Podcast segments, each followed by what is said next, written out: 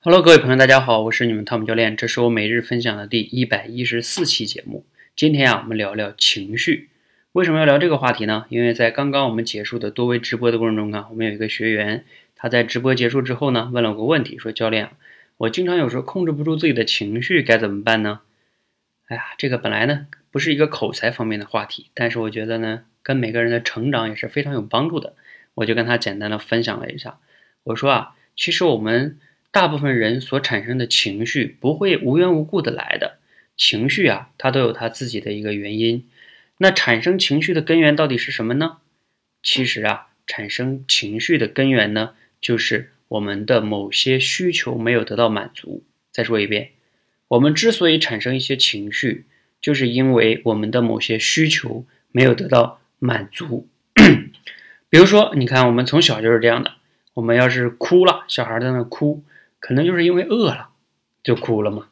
那我们在长大的时候也是一样的。比如说，我们生气，可能是因为我们没有得到别人的尊重，比如说别人骂我们了，或者怎么样的不尊重我们，我们就生气了，等等等等。那还有我们常见的一个情绪啊，我刚才在直播间中给他们分析了，人的常见的三种情情绪是什么呢？无聊。这三种情绪主要是在工作中会经常出现。第一个呢叫无聊，第二个叫什么呢？焦虑，第三个叫什么呢？失落。我不知道你在工作中啊有没有这三种情绪？如果你要是有的话呢，可以看看我今天晚上在一直播上直播的那个录像。今天是十二月二十七号晚上的直播，你们可以去找一找啊，有录像的。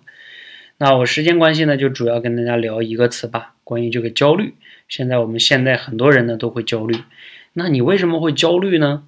焦虑的根源呀，记住了，焦虑的根源是你想要的太多，而你的能力还不足，所以呢你就会焦虑。所以大家一定要想明白哈，当你焦虑的时候，你就要问自己，是不是我想要的太多，而我的能力又不足呢？解决焦虑的办法就是要么把欲望降低一点，要么踏踏实实的把能力提升上来。你的焦虑感自然就降低了，否则的话，你的欲望无限放大，能力又不提升，你学越多的知识就越焦虑，好吧？希望呢今天的分享呢对大家有所启发和帮助。如果你想听人们为什么会无聊，人们为什么会失落，尤其在工作中哈，可以去听我今天晚上的录像。谢谢大家，谢谢。